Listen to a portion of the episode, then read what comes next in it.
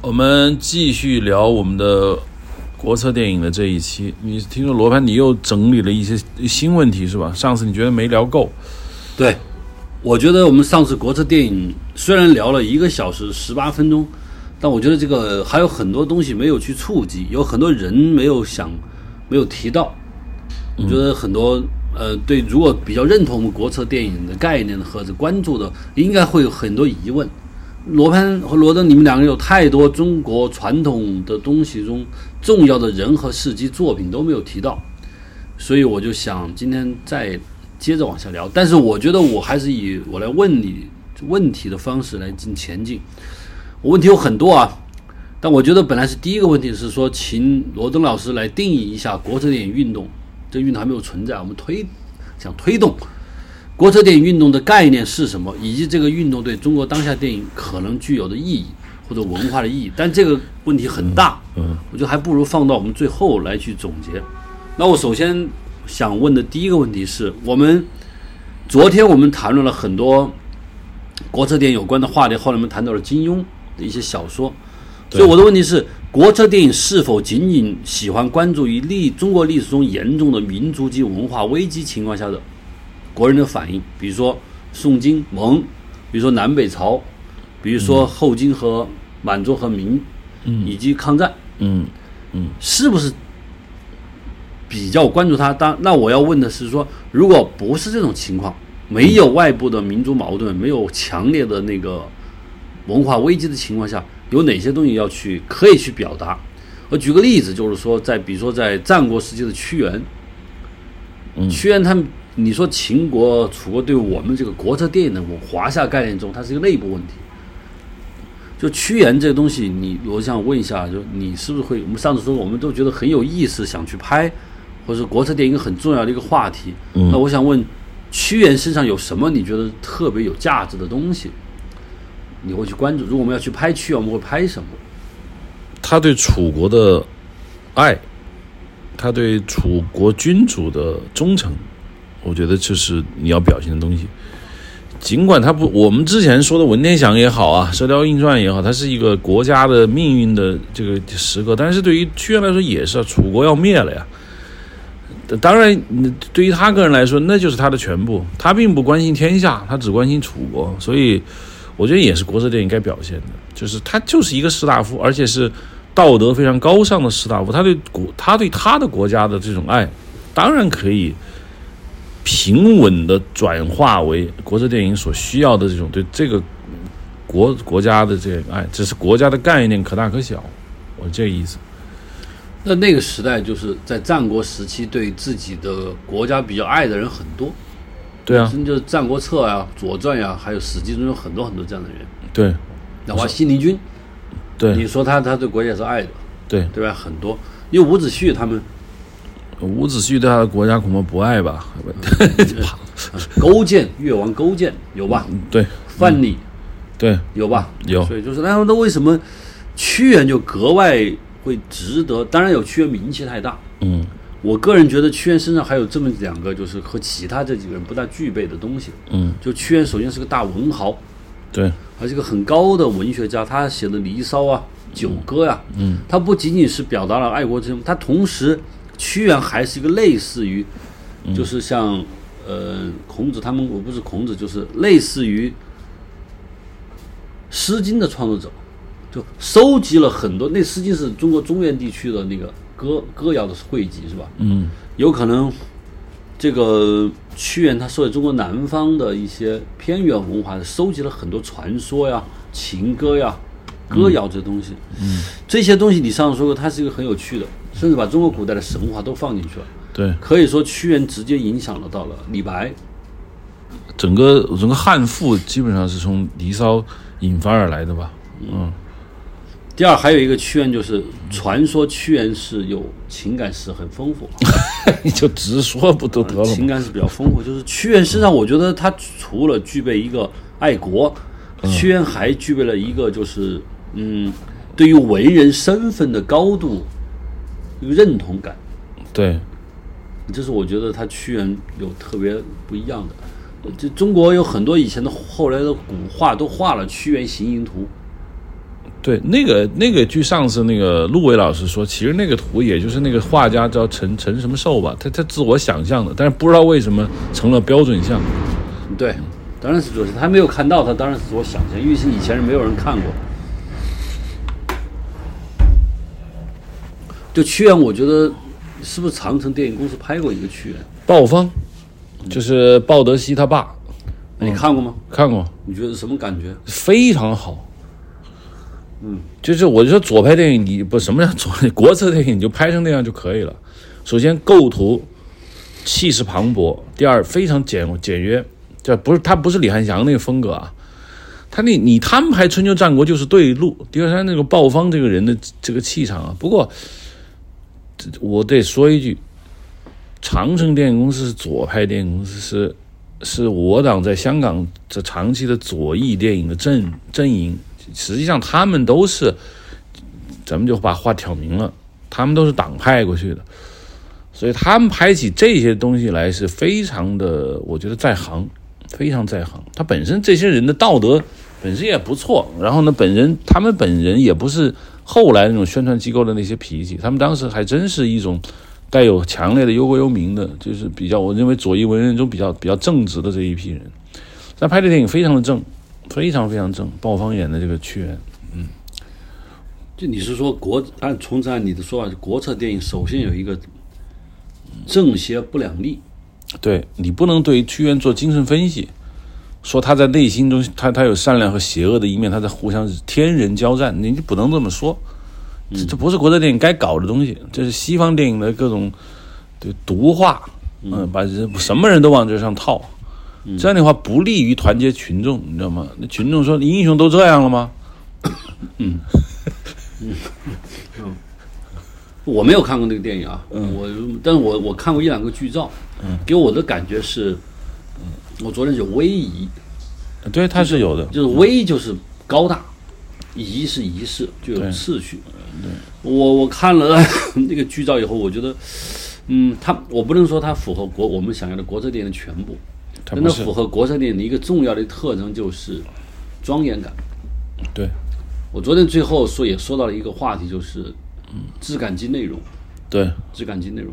我一直在想，如果我们拍拍屈原，就是应该。把以百分之百的力气花，不是我认为，如果是我拍，我不会就说屈原怎么想怎么做，而百分之百的去还原我们想象中的战国周边的一切的极其的质感。就是你像他在徐浦，像徐浦那个地方和农民，对，有有人对话，对，举世皆浊我独醒这段话，对对对，就你怎么把那个那个渔夫拍的牛逼？如果屈原不是大明星，那渔夫要找最大的明星来演。嗯，对，就是把这些，包括你们的楚怀王，不是那时候已经不是楚怀王，是是楚清襄王啊，不是楚，我忘了他是楚什么王，是楚怀王的儿子。对，啊，楚灵王，就是还有子兰这些人，就是你找把他们拍的，你感觉就是真的是活在那个时代的那些人。这个没办法，就现在这个这个这个整个氛围是拍不出来的。至于怎么拍出来，谁也不知道。你除非。胡金铨在世，或者是相关影人朱世林这帮人活过来，组织全国力量，对，这就海选，就是要求，嗯，全国的演员待命，全国演员待命，对，无数次就说，嗯。嗯，不停的试，而不说这个，就是我觉得，第二，上古时期的古风要拍出来，对。九歌呀，离骚这些东西，其实其实并不是屈原创作的，应该是屈原收集来的，并且加了一些自己的想象放进去。对，我觉得这是国策电影，就除了当的正庄严感，它的那个价值观的一个绝对化，还有一个就是我觉得高度的质感，不是高度的美啊，是高度的质感，就能感觉到那个时代会出这样的东西，尽管那个时代可能没出这样的东西。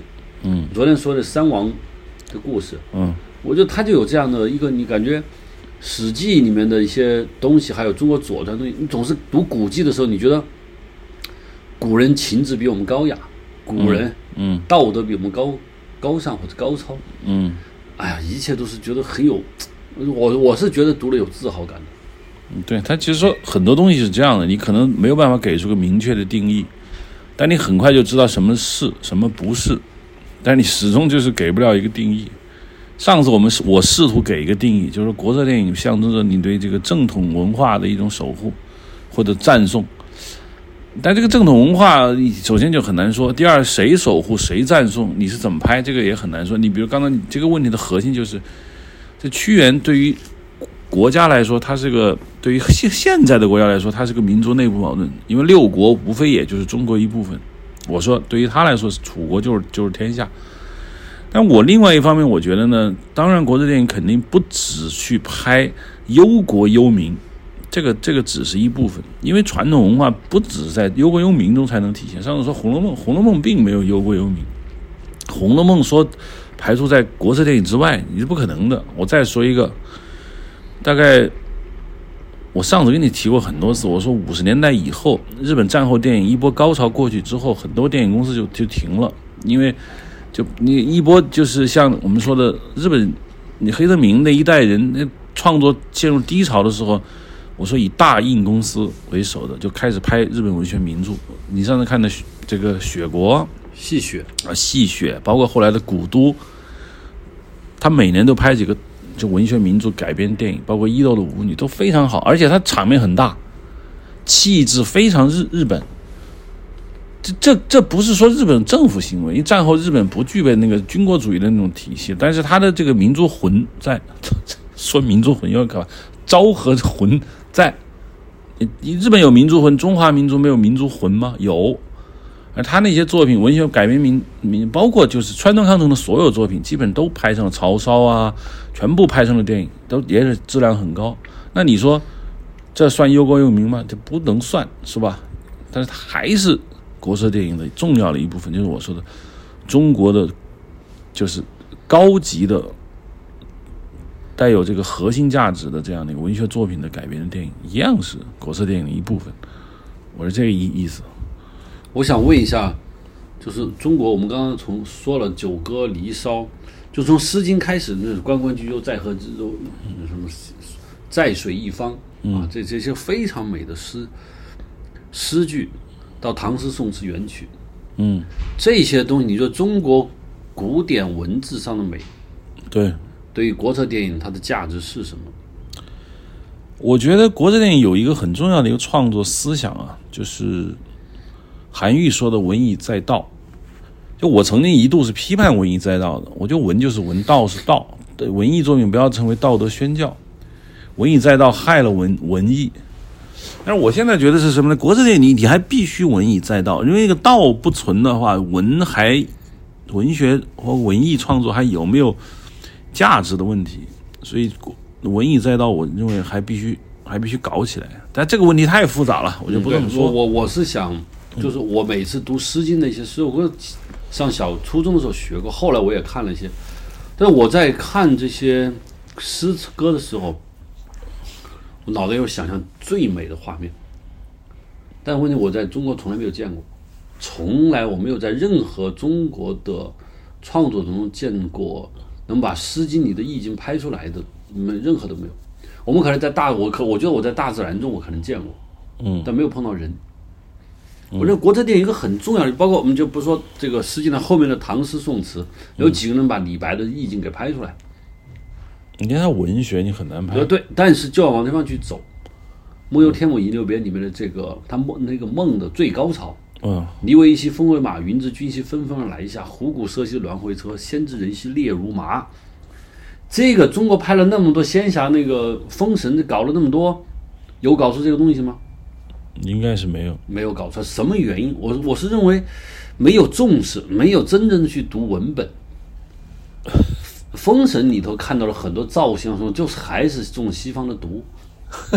你把那些什么呃《权力游戏》啊，《冰与火之歌》呀，还有那个甚至是那个是那个大大那个大金箍子箍手上那个片子啊，《Lord of the Rings》呃对，就是这些东西啊，加上中国一些传统就混到一块儿，想拿出来卖货，我觉得不对。嗯，就是我刚刚说了，就《梦游天姥遗留别》这几句，我觉得我在读起来这个想象力惊人的一些画面。我从来没有被被拿出来过。相反，这个《蜀山剑侠》不是《蜀山传》还是《蜀山剑侠》？蜀山传的，它有那么一点儿，但是也是搞得特别像日本的特效片、特技电影那样。嗯，那叫日本叫什么电影？就特色啊，特色电影，就不伦不类。就是为什么这些唐李白的唐诗里头你做不出来？我觉得是对文本上的并不是真正的去重视。嗯，那些导演我不想提名字了，就得太得罪人。就是说，这些东西有没有真正的打动你？如果打动你了，你有这么多的钱、这么多设备、这么多人、这么多这么多东西，你为什么不搞出来？这个东西不是由钱和设备，脑子，我第一第一是情，我觉得是个情感的问题。嗯，你是否真的去喜欢它？嗯，来说宋词，我我在说，我觉得宋词，我苏轼的词啊，我们就宋词很多很多牛逼的，我们就仅说苏轼。嗯，上次我今天跟你说，呃，那我刚才怎么说？小舟从此逝，江海对对对对对，长恨此生非我有，嗯，何何时忘却营？就我觉得苏轼的词已经把中国人对生活和生存，这就是两个概念啊，嗯，生活生存的意义已经进行了最高级的概括，嗯，回首向来萧瑟处，也无风雨也无晴，嗯，我一直觉得这些东西简直太美了，难道说那只能进行文字吗？难道说一我们的影像做不到吗？如果说这种东西只是影像是做不到，回首向来萧瑟处，也无风雨也无晴，它其明明是很描述化的。我觉得他做不出来吗？聂隐娘从某种程度上差之甚远。不，他这，就他从某种程度上他在往上。但是我觉得国国我们国策电影就可以花举全国之力，动用所有的知识分子，我觉得是可以做出来的。嗯，我不信，也无风雨也无晴，弄不出来。我曾经我在传媒大学跟同学说，我说我要是传媒大学老师，嗯，考美术系，回首向来萧瑟处，也无风雨也无晴，你给我画出来。嗯，怎么画也无风雨也无晴？这是一个有点像宋徽宗的北宋画院考题啊，嗯，真的是不好画。对，呃，但是我觉得它是考验人的。嗯。就是这些这么，我我是觉得我刚刚说了，从《诗经》啊到唐诗宋词，包括元曲啊，就是元曲那个“古道西风瘦马就”都不用说了。嗯，这些这么好的文本，我一直认为是我们国策电影应该重点去表现的，但它并没有像我们前面所说的这个民族矛盾、文化危机、要生要死、要死要活的这么一个嗯状况，没有。它是小情小感，还有那个苏轼那个“明月短松冈，十年生死两茫茫，不思量，自难忘”。对，搞不出来吗？你如果搞不出来，那你在读词的时候，罗德，你读他的那个“明月小松冈”这首诗，你脑袋有没有画面？有啊，他不就它本身文字就是描述性的。搞不搞是你搞得出来？搞得出来。问题是蛮入你的法眼吗？呃不，你脑袋里想象出来了，你就去做。我不相信是做不出来的。就是我是感觉，嗯，我一直感觉中国的古典的文字的东西没有被真正的拍出来，不是说我们没有这个能力，是我们没有这份心，我们没有认为它有那么重要，或者我们没有认为能做出来，或者我们没有觉得，嗯，花大那么多钱去做出来，它的必要性是什么？电影它要娱乐，你你这些东西呢，就像国策电影显然不是搞娱乐，上海哥就不惜一切代价不搞娱乐。只要搞就是说，我们前两年你骂的精品战略，这是活脱脱实打实的精品。举国体制是吧？举国体制，搞一两个精品在全世界弄的，我们俩我们俩不是被双规了回来的啊，不是这意思。呃，就是要要做这样的事情。对，我们就说啊，我虽然我不是从那个时代走来，但是我我一直说，就是样板戏那玩意儿吧，它确实。我妈，这这到底在说什么？哥，我是不是？样板戏这玩意儿吧，虽然它的在很多东西它是不对的，它创作啊各方面它是，但是，嗯，某童子亲自抓了以后，你你现在看样板戏，你他觉得他精神上我是不认同的，他反映的东西我是不认同，他很多东西我是不认同，甚至他做出来的背景及意义及手段和他要达到目的我都不认同。但是你不得不说，他这些东西它的高度的形式美，嗯，有力量。你现在去看红色梁祝军，你去看那些东西，他的那个芭蕾舞，那个就是在这段音乐中那个特别昂扬的这种这种气质，有可能是完全是法西斯的，完全是压制民生压制人性的东西，但是特别高度的完美，它会产生它的意义。不过我的认为国策电影不是样板戏，那国策不是样板，我是说，就是说，娱不娱乐不重要，是不是搞自然创作不重要，重要是这东西留下来。我也说过，历史上中世界历史要感谢暴君，没有暴君，尼布甲尼撒的空中花园搞不出来，金字塔也没有。嗯，很多很多现在我们大家叹为观止的东西都不可能存在，你全是搞名声名望，这这搞不成。你快成里芬斯塔尔了。那我问你个问题啊，费穆的《小城之春》可纳入国策电影吗？哎，这个后面我要提到，我我刚才我说了，就是讲民国中华民国的文化巨人中有费穆老师的名字，我们一会儿慢慢谈。我就是想说，我一直就有这样的感受，我觉得我很感谢拍《中国二》，嗯，但是《中国二》并没有直接的去拍，《中国二》一直就中国中国二每一期都没有拍过中国的几个文学家，除了我们原曲拍了一点，唐诗宋词 就没有李白、杜甫拍了呀，第一集、李白、杜甫就是你，我没有去拍李白的诗，说我们其实更多的是表现李白个人生活嗯、杜甫的颠沛流离，啊，对，实际上是安史之乱这些东西就没有花功夫去拍。离为一夕风为马，云之君兮纷纷而来下嗯，这样的东西没出来。蜀道难，难于上青天。对，嗯拔剑四顾心茫然，这种就是欲登太行雪满山，欲渡黄河冰塞川，这些东西没有拿出来。我我，但是我觉得，我现在觉得遗憾的在于，就是李白的价值在于这个，嗯，李白的价值不在于他颠沛流离跟到处碰壁，那个时候这样人多了，何止李白？嗯对，李白的价值杜，甫的价值也不在于他多惨，是吧？杜甫的价值他写了那些诗，他写的诗，不，其实还有白居易啊，我觉得白居易更浪漫一些，我们都没有碰白居易，就因为为什么我们不不写白？因为很多情况下就是说，谁跟当权者干，嗯，谁惨，谁为忧国人民发声，谁牛逼啊，谁我们去写了。白居易显然就没有做这个东西。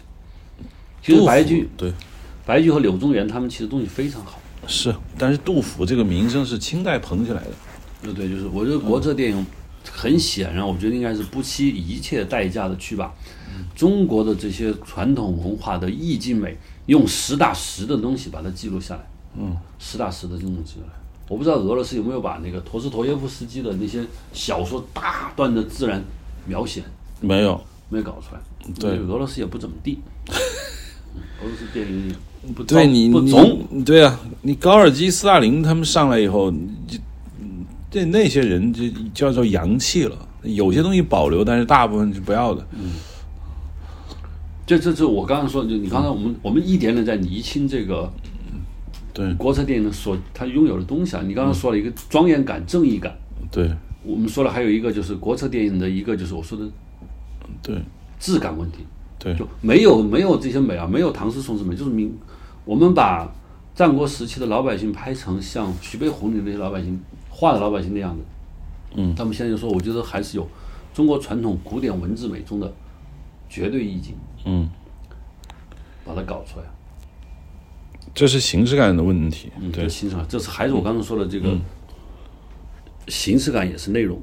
对，就是形式感的问题。现在是什么呢？就现在没有一套美美学思想去去搞这个形式感。任何一个人去拍辛弃疾的“醉里挑灯看剑，梦回吹角连营”，你能想象我们的古装的这个水平、摄影美术的方法会拍成什么样？你大家脑子里马上就知道了。我觉得无非就是些港片的一些复制。嗯不，肯定嗯对，有就比较暗调，有烛光，有月光啊，一个人在这个灯下看见，然后怎么样走出去，这个画面其实我是知道的，但是这个并不是我们要的东西，是吧？嗯，因为你的精神内核上你你没有到，但没有做到形式感、内容这个统一，没有。但是我现在也不知道，当时我们拍这个黄海清的时候，嗯，他跟辛弃疾是同时代的嘛。我当时拍，我们不在武当山拍的，他他有一段最里挑能看见，但是我们选择的方法是把它放到室外，嗯，对，只是说很难很难，形式感你做不到。嗯我下一个问题是中国山水画，就是一个很大的一个东西啊，不是文字，是纯纯的画面的东西。中国山水画绘画对于国策电影的价值，不仅仅是影像啊，是对文化和精神内涵的价值。我举几个简单的例子：袁世佳，嗯。袁世佳、吴镇啊、黄公望啊这些人，嗯，他的这些这些东西，嗯，你觉得对国产电影有什么价值？形式感上你可哦，以吴镇借鉴说错了，袁振吧，呃，嗯，吴镇，嗯，吴镇，就是形式感上，你可你可以用这个这个山水画的很多东西，就是你对这个我们不聊了，因为之前聊过山水画是怎么影响中国的这个这个审美的构图的。呃，第二个就是山水画里面体现的那些，就我们上次一直在说山水画为什么这文人你们会爱画山水画，我们是说一个退隐，是吧？但退隐不符合国色电影的精神内核，就是你不能退缩，你退回到山水之中，你试图放弃自己在社会上承担的责任是不行的。所以这个话题也比较难。但是，嗯，山水画体现了中国文人中的一些，我觉得像陶渊明，陶渊明是山水诗的鼻祖。那他热爱大自然也好，他怎么样也好，但是很健康的一个东西。无论你退隐，他也没有纵欲，你懂我的意思吧？人家还过的是道德很高尚的生活，采菊东篱下，是吧？悠然见南山，他是 他是一个很健康的东西。我觉得这个这一层这一层面是纳入国策电影的，我认为是可以纳入的，就是一个中国文人的一个状态。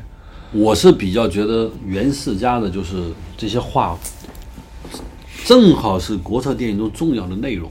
为什么我这么讲？因为我觉得袁世佳的话，你像吴镇和那个黄光，还有一个人我忘了，一时忘了他的名字啊。他的话以亲疏疏离，他画中从来没有一个人的。嗯，我觉得是一种文化，中国的文化人不可避免的这么画，绝对不是主动的选择，是被迫的一个反应，就是失望。疏离是因为我不愿意，我没法跟你共同流合污，我没法跟你们在一起搞事情，所以我只能远离你。嗯，实际上是一种失望，而这种失望，我觉得反而证明了国策电影中我们要拍摄这些人中对于这个国家的关心，对民生的关心，对自己理想的关心，嗯，他才有失望。这些人不，我们国策电影主角不能是红卫兵，不能是义和团成员，对。不是，对，他们是有态度、有反思，就是说可进的时候进，不可进的时候退隐，以待时机。嗯，如果说一诏书下来，立刻 起复，这太反动了，这个。一纸诏传立刻起复，是吧？嗯，就整装出发就，就是这样的东西。对，那到底是不是独立思想的文人？恐怕就不是，他就是一个退休官僚。呃不，他他能他能够感受到这东西。比如说我们刚刚说了，那苏轼算不算？你虽然袁世家没有画苏轼，但是我觉得袁世家的意境苏轼早就有了，甚至说袁世家的很多养分是从苏轼这儿来的。嗯，所以我觉得他们之间没有断裂。对，苏轼绝对是一个只要一纸诏书下来让他干，他绝对不说我不干了，因为我已看透人生，对，看看看待官场。不会的，朱门酒肉臭，路有冻死骨，他不是这样的人。对，苏轼一定要回干，但是他就是因为他干不了，他给自己找到了一个我在另一个世界过得也很好，嗯。所以说这样，所以我觉得元世家，包括明末士绅，嗯明末师生的这好几个都是明宗室的后代啊，嗯，我觉得这点非常非常非常非常的强烈，嗯，这种强烈反而是就是说他们用这么孤绝的笔调去描绘了他们的生活，我反而是国策电影非常重要的一个品质，就是志趣高高雅。我突然有个小小的问题问你啊，就像张载那样的，就是什么啊，那个什么为万世开太平，为往圣继绝学，这样是是你你要的状态吗？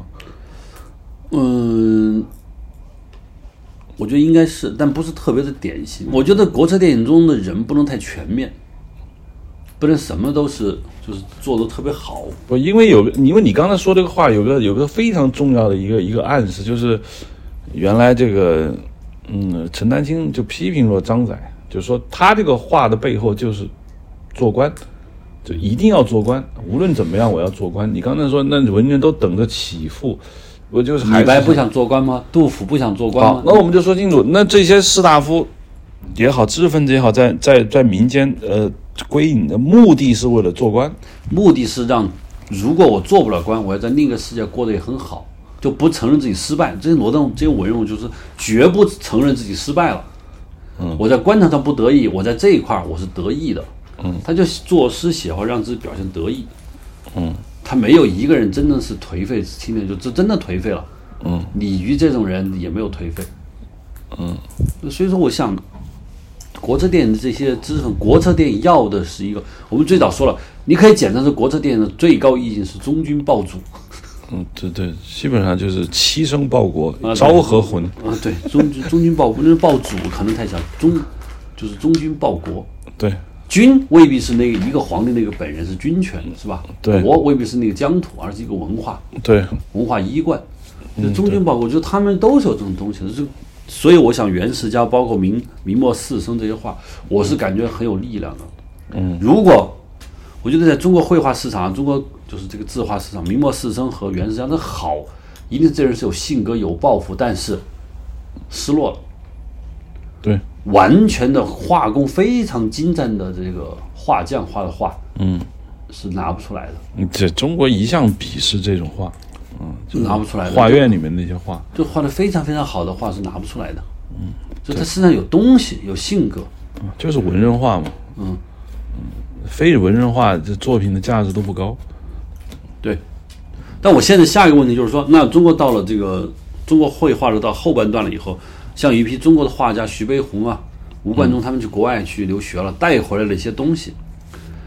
我是想问，就是像徐悲鸿、吴冠中、刘海粟他们这些人重新搞的东西搞出来以后，你觉得对国策电影有没有一些往前推的东西？我我非常对啊。徐悲鸿是从法国学油画，他回来画的作品并不是他在法国学的，就是新古典主义，他他并没有画成新古典主义，是吧？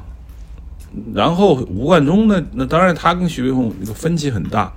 吴冠中学完画回来，他画的这个东西也不是西方的东西，所以他还是他的根儿还是中国。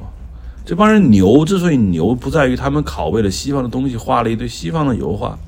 话说句实话，像陈逸飞那样的，他不是，他就是他根儿在中国，他一出手还是中国的东西，那他不一样。我个人是觉得徐悲鸿和吴冠中这两要选，我一定会选徐悲鸿，不会选吴冠中。虽然我虽然吴冠中老先生去世的时候，他的画展我连去了三天，腿都看断了，我也跑去看。因为吴冠中的后来画，你看他画风是抽象派的，是抽象都，是抽象派的中国中国的画，中国的元素，觉得非我觉得是妙趣横生，就是但是堕入了什么呢？经得陶渊明的东西。嗯、呃，这陶渊明的东西就是真的在他里头会有。然后我觉得吴冠中的话，我就非常喜欢。但是从国策电影我们的运动来说，徐悲鸿其实我听说在画中国的画坛是名声是不好的。嗯，为什么不好？因为他和合作，然后积极的投身于民族美术教育上，不搞事情了。他画的画，很多人认为也没有那么的，就是有一些，嗯，就是火药味比较重。像徐悲鸿画马，骏马图啊，又画了愚公移山啊、八百壮士这些东西，他没有往纯艺术方向去。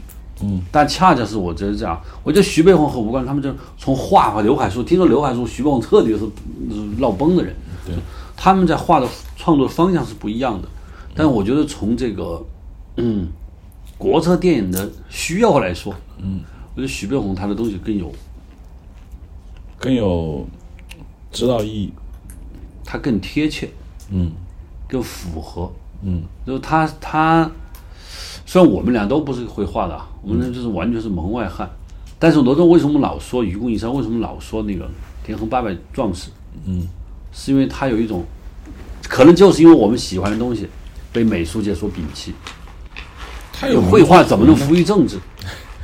对你要看怎么说政治，政治并非指政权之术，是吧？政治，我认为如果是文化意识形态，那就是政治，对吧？艺术你为为以为文化意识形态去服务，这并本身并没有错。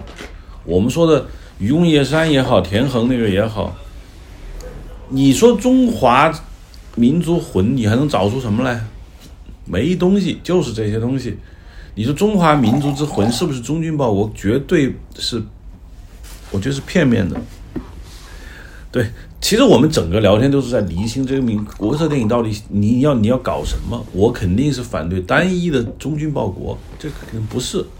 嗯，忠君报国里面的君和国，把这两个东定义搞清楚了，这个这个事儿才能算聊明明白。呃君非指这君主个人，国非指这片地理上的疆域。对，君和国都是指中国正统文化中的那个抽象概念。你你不报他，你没得可报了。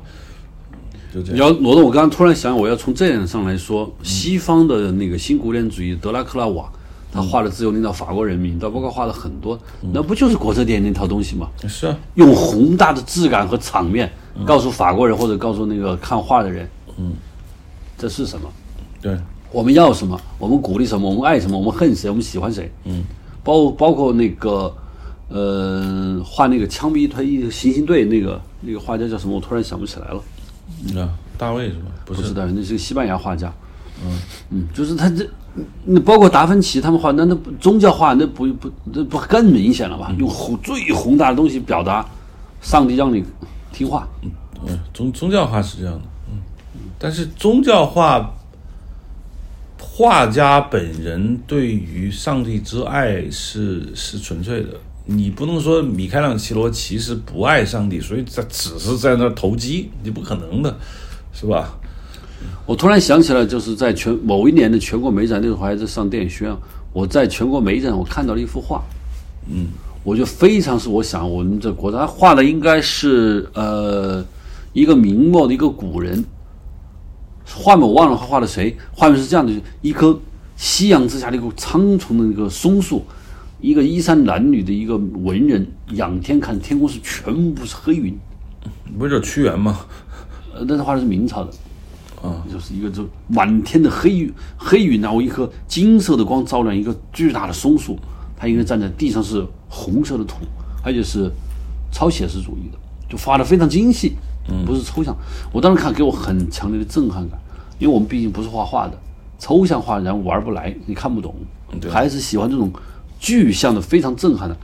与它的旁边还有一句话叫车站。像是青藏高原，七十年代一群藏民，在那个金色的朝阳中等一辆火车，嗯，也是超写实主义的。我觉得画的那个质感和那个超写实，超写实画的非常的具象，对，嗯非常非常具象。就是高原上，罗德你在知道，就是一缕金色的朝阳，一大堆穿着棉袍裹着羊的一帮，在寒冷的青海高原的一个小车站等车，画了七十年代的一个感觉。那时候就通火车了吗？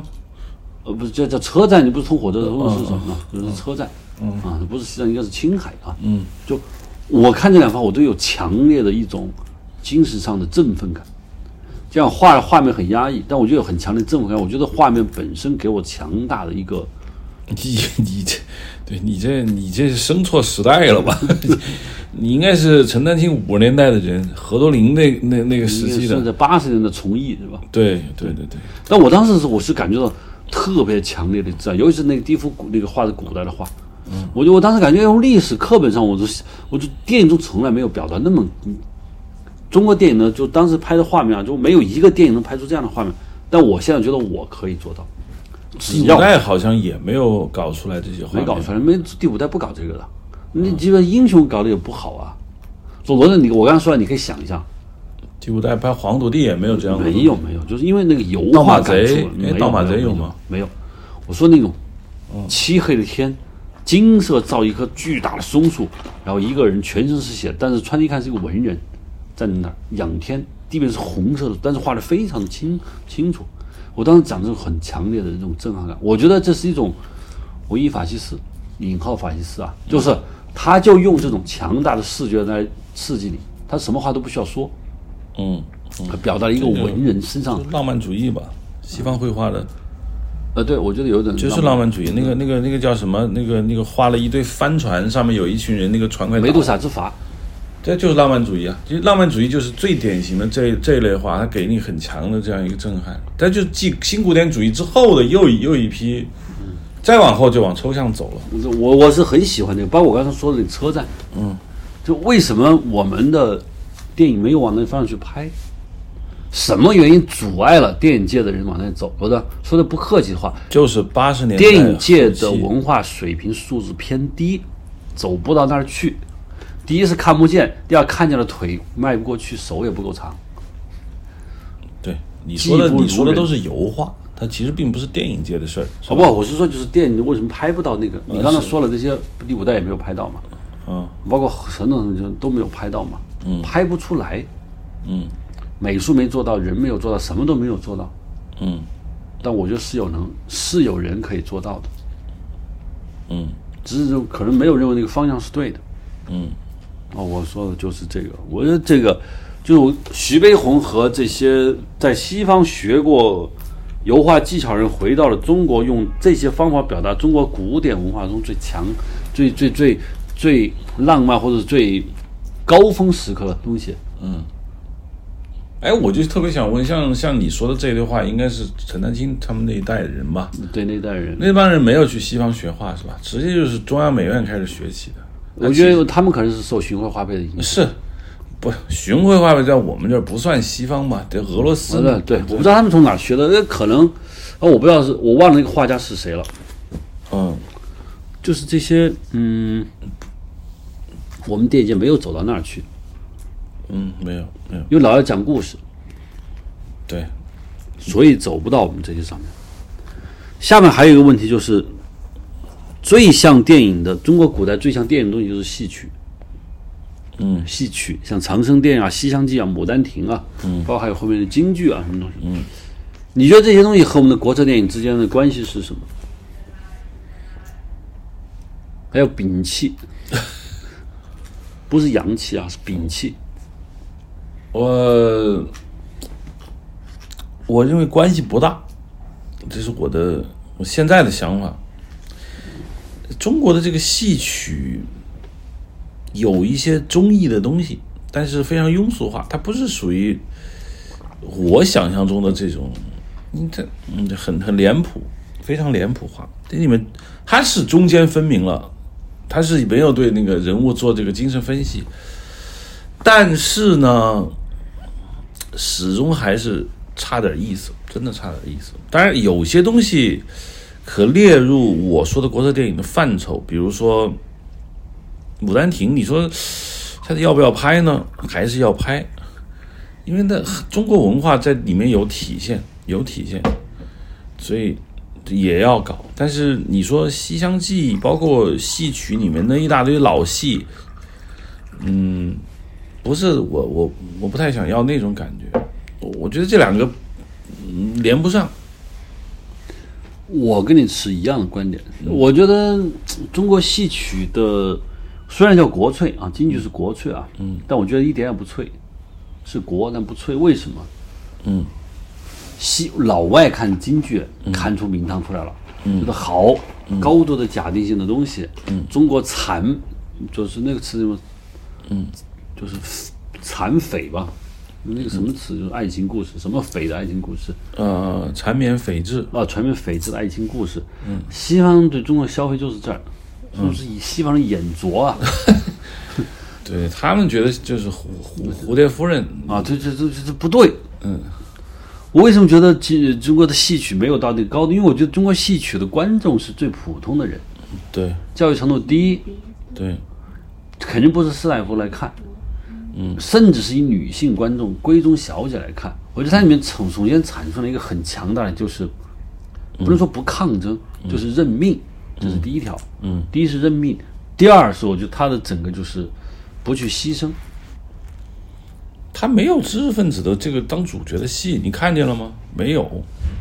呃，我看看啊，《牡丹亭》《西厢记》《长生殿》，《长生殿》长殿皇帝啊，还不算知识分子，当然不是唐明皇，对 不是他没有他里面的，你像《西厢记》的张生，他他不是知识分子，他不过是一个男人。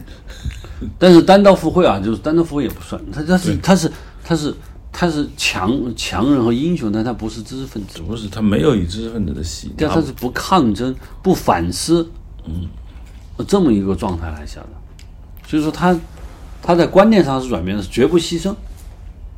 对，不，他有杨，你说他《杨家将》里面那个什么穆桂英也说了他牺牲，但是那是个官，是吧？那他不是知识分子，这这真的不是。所以说，一个是就是说，关系不大。对中国古典戏曲对于我们这个关系不大。对，《牡丹亭》，我觉得这些最顶级的戏，是因为它讲了中国古典文化中的美，所以我觉得还是好的。其他的就算了。下一个问题，我想在你在这这这几个人物选两个，我刚才说选一个，我现在就应该选两个人，嗯，来拍国策电影的人物。国策电影还是定在人身上啊。嗯，屈原、苏轼、岳飞、文天祥、李治、夏完淳、鲁迅。嗯，这一共八个人吧。嗯，我七个人，选两个你觉得最适合国策电影气质的东西，岳飞、鲁迅。为什么？岳飞，我想就不用讲了吧。精忠报国，自古以来还有谁比岳飞可以当精忠报国的典型？没有了。嗯，我们说的忠君报国，那就岳飞是最典型的。而且岳飞悲剧性命运，感染力很强。而且岳飞说句实话，在中国人心中，嗯，已经不次于关羽了吧？我想不次于关羽。但是鲁迅，这是这是我比较感兴趣的话题。就是鲁迅为什么我觉得是国策电影？就是不能只是唱赞歌，深层次的爱不是靠唱赞歌赞唱出来的，最深层次的爱恐怕是批评。鲁迅是最典型的例子。鲁迅是否真的很爱中国传统文化呢？哎，吃人的他说中国封建社会是人吃人的社会，是吧？嗯。鲁迅为什么要整理古文、今文？鲁迅为什么要写中国小说史略？这你怎么解释？嗯，对啊，鲁迅从来不做西洋文学。你你津津乐道的《三王坟》，那是鲁迅写的小说。我认为鲁迅对中国文化的爱，那是毋庸置疑的，是吧？嗯。但是鲁迅想从中国文化中把恶的东西踢走。他他写了一大堆杂文，批评中国文化中的这些腐朽的东西，不是士大夫的东西，他是老百姓的东西。他认为老百姓干扰了中国的这个这个文化建构。带血的馒头，对啊，那你的那你的那些人，祥林嫂，他不是知识分子，他并没有，他批判过知识分子，比如说那酒楼上，那是小知识分子，他他不喜欢大知识分子，他不会否否定的。有《阿 Q 正传》，他实际上是在否定老百姓，他不爱匹夫了，不爱人民了。我觉得的。鲁迅的《阿 Q 正传》，你不说他不爱人民，我觉得鲁迅就是说，他对中国老百姓身上的奴性，他太愤怒了，以至于他要写个小说出来批判他。他这这个阿 Q 就是中国农民，到现在为止，你看他还是中国人最典型的特征，太恨铁不成钢了。孔乙己，你没看出来吗？他太难受了，那，就是就是这样。就他在哪个鲁迅的什么东西？你觉得？就我们不是说拍鲁迅的作品啊，拍鲁迅这个人。他哪个地方你觉得和国策电影我们想要表达的东西是吻合的？我觉得鲁迅从他在仙台决定弃医从文这一瞬间，他就是国策电影要表现。你说他这如果他就是个学医的，是轮不上拍他，他哪怕成为中国最著名的医生也不行。他他一从文你就懂了，那还是民族魂的东西。再说民族魂三个字。不是戴着鲁迅头上，他鲁迅出殡的时候身上披的是什么大条幅？民族魂，那是谁送的？所以你看，这这典型，他还是中国民族精神代表，就他是有反思精神的。中国民族精神具有那么高的反思力量感的，只有他。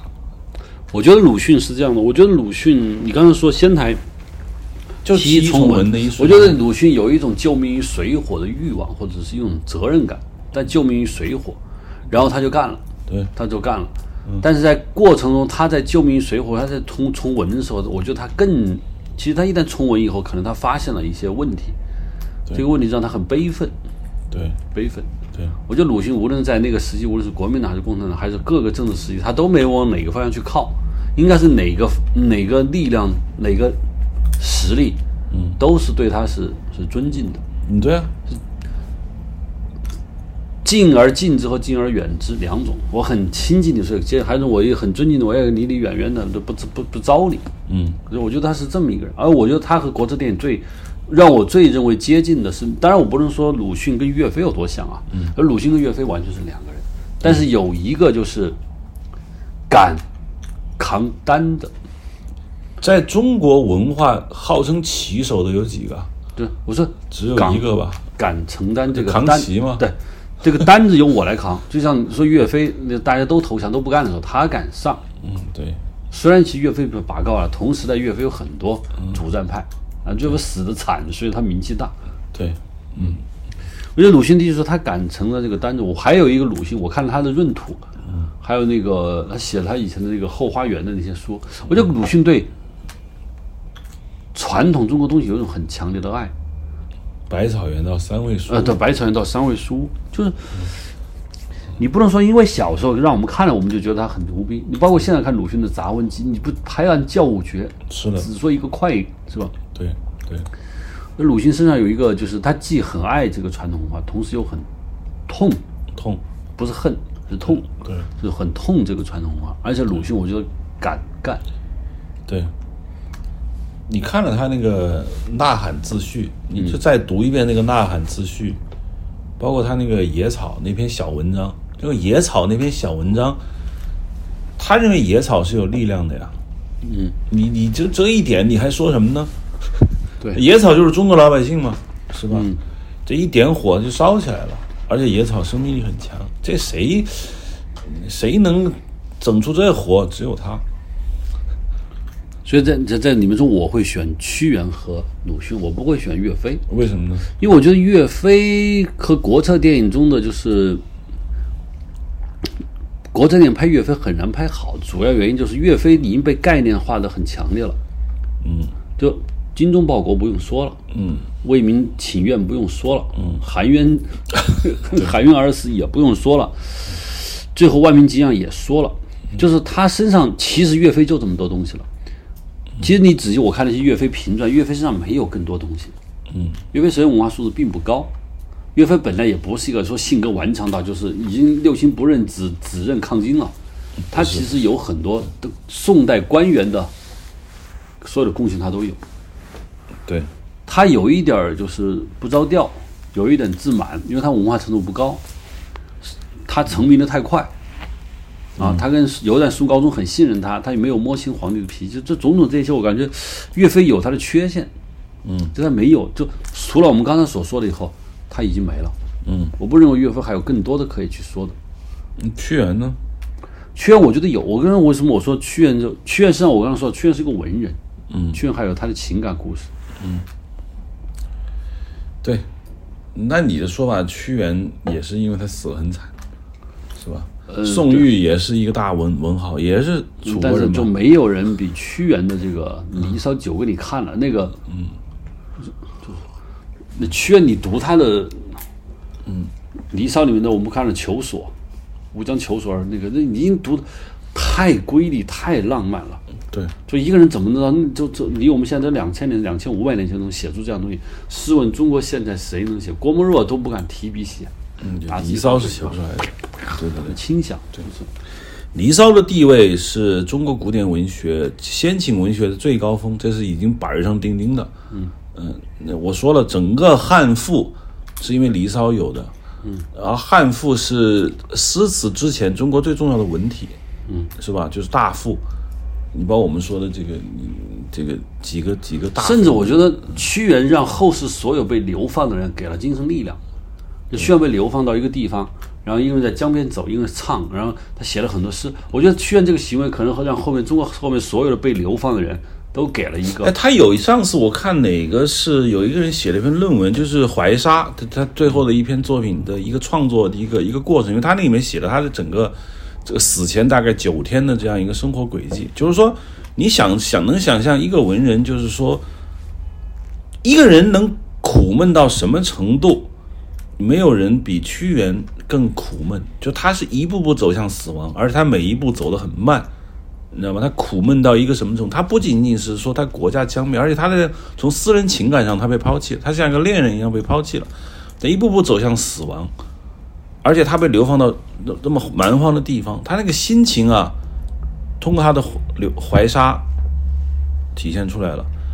自古以来，到一直到近代，没有哪个文人不能够到这个高度。屈原不仅是高度，屈原为后面所有的流放者定了一种生活模式。啊，就就是你再惨再你再惨再孤独再他妈的你，你会觉得我靠近屈原了，你还反正心中还有一些欣慰。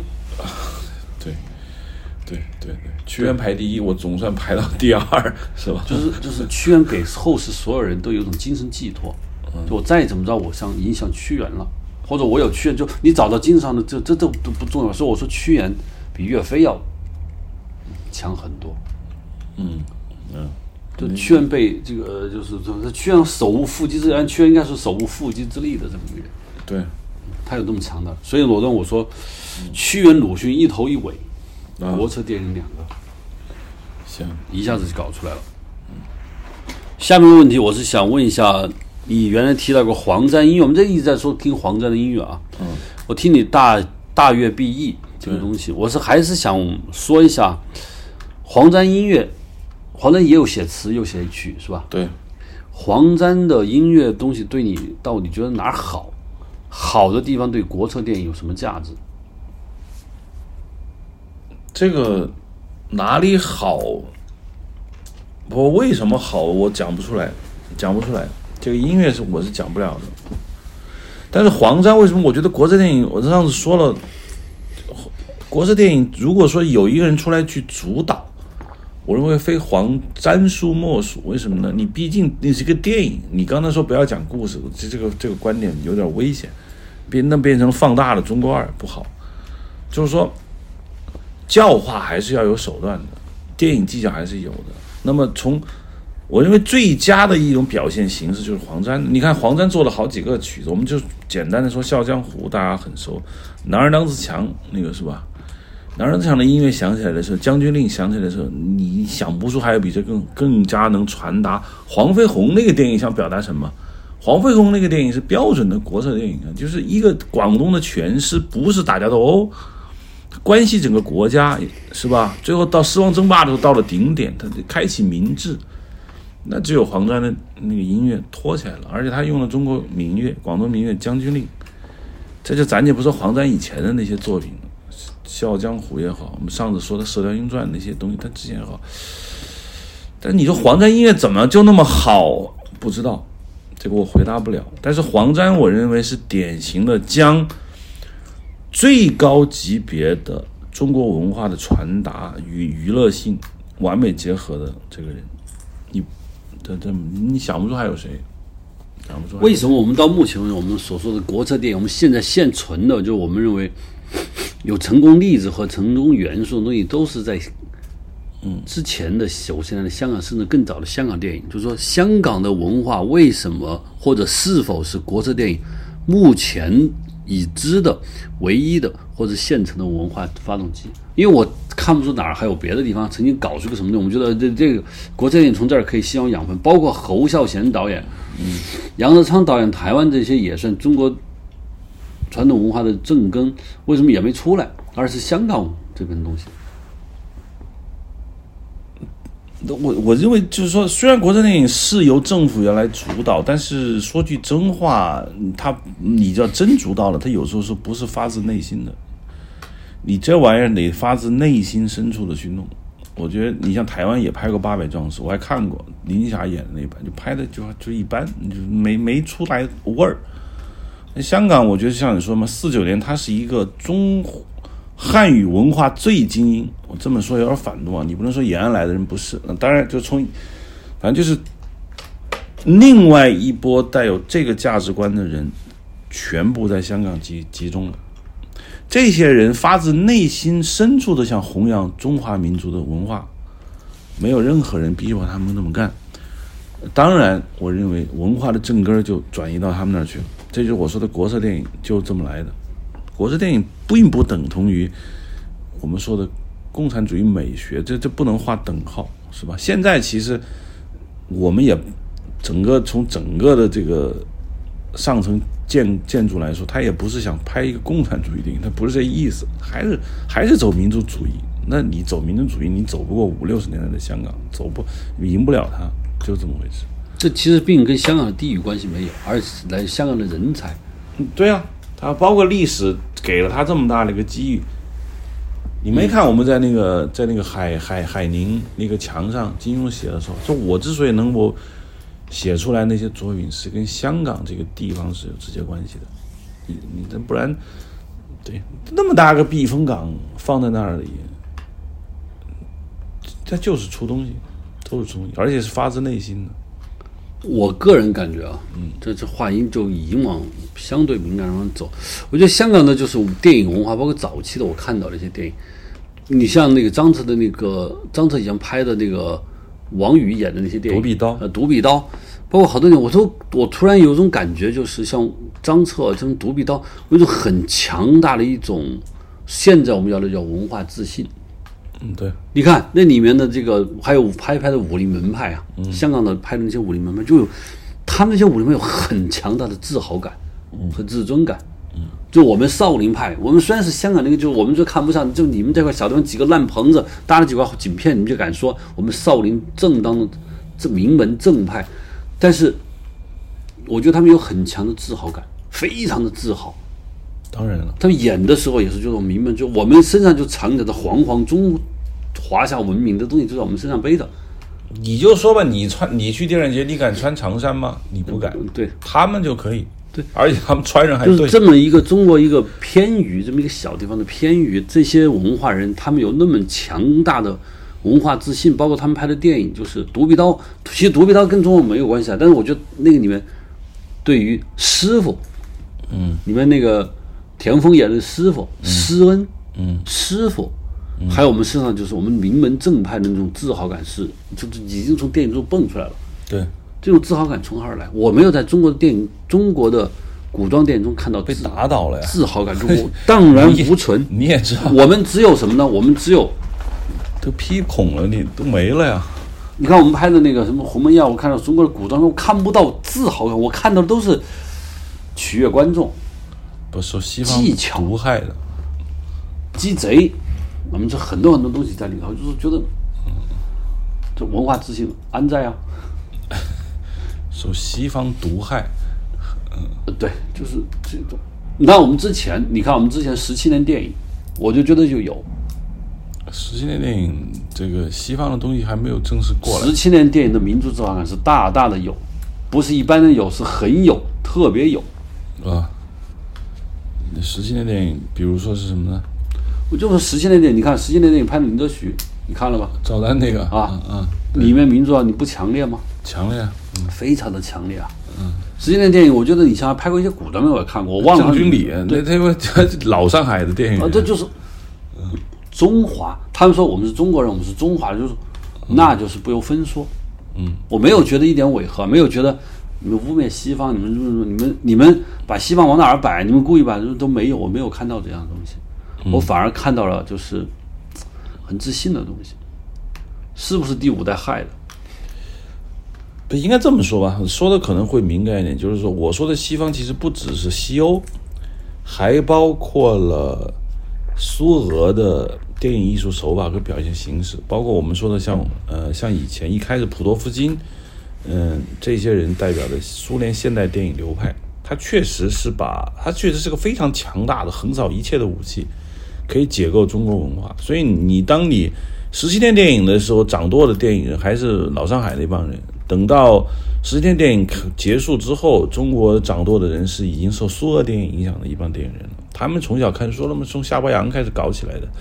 那这一上来，中国玩传统文化就是被解构。所以你再怎么拍，你都觉得不对，就这原原因。其实十七年电影之后是文革电影，文革电影之后是第五代，嗯断掌就第四代导演像谢晋啊这些导演，其实在谢飞导演他们在这个电影市场唱主角的时间并没有那么长。不长，你说谢飞，我说我们说谢晋导演，我觉得他身上并没有像十七年电影那之前那种强烈的自豪感，他有反思，但是他不像西方屈腿，对啊，就啊就说的过了就是。对对对，他还是受苏俄电影的影响。梁赞诺夫嘛，不说了吗？谢晋他们，对，就是，但我说为什么香港就是这么一个偏于这些文化人过去以后，竟然能够，包括到了八九十年代、八十年代啊，或者六七十年代，没有人强迫他们这么干。没有说白了，在港督这种下，你活得好好的，殖民你一些殖民地的那个顺民们，吃点喝点拉点不就好了吗？他为什么能拍出那么强烈的质感？我觉得啊，我说其实我话说的有点过，就是我觉得一方面有一有一种，我觉得香港电影有一点点的被抛弃感，就是就没人搭理他了。因为他太小了，他觉得我这么小一个地方，我想表达中华，他觉得有点不自信，不不对民族自信，对他自身身份有一点点不自信，觉得被中国文明抛弃在这么一个小地方，于是便要堂而皇之，嗯，要放大这种东西在里头，以显不能说以显他们存在，就是去证明他们存在。嗯，他不想被英西方文化淹没掉，他不想说我们是个香港一个小孤岛。啊，你们这中国那么大块地方都是我们要，他是有一种想要证明自己，于是会把这搞的，嗯，我是我觉得可能有这么一点心心态在里头，有可能。嗯。是吧？嗯，这就是很强的自信感，但是他做到了，反正我是感受到了，你做到了。嗯这这这个东西是透着透着底色往外冒的。对，对，徐克我觉得没有他们那么强烈，对。徐克，嗯，对，没没有。胡金铨和那个张彻，他就是老张李翰祥这一代老导演，我觉得他们身上有这种很强大的，就是我们现在一直在讲的文化自信，对，并且他要大声的说，对，他不怕你们说些什么，不怕西方人说他什么。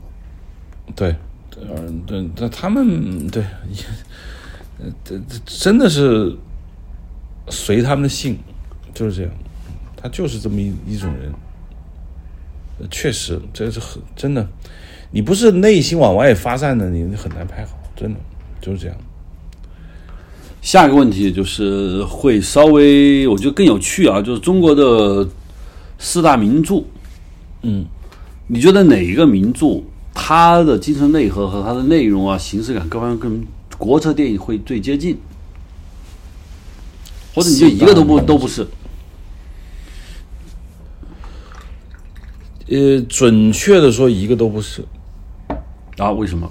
我们就一个个来说吧，就说为什么《三国演义》不是，为什么《西游记》不是，为什么《水浒传》？我的观点，简单的说，《三国演义》重权谋，这里头啊，汉室说是被尊重了，但是刘备必然还是称了帝，你知道吗？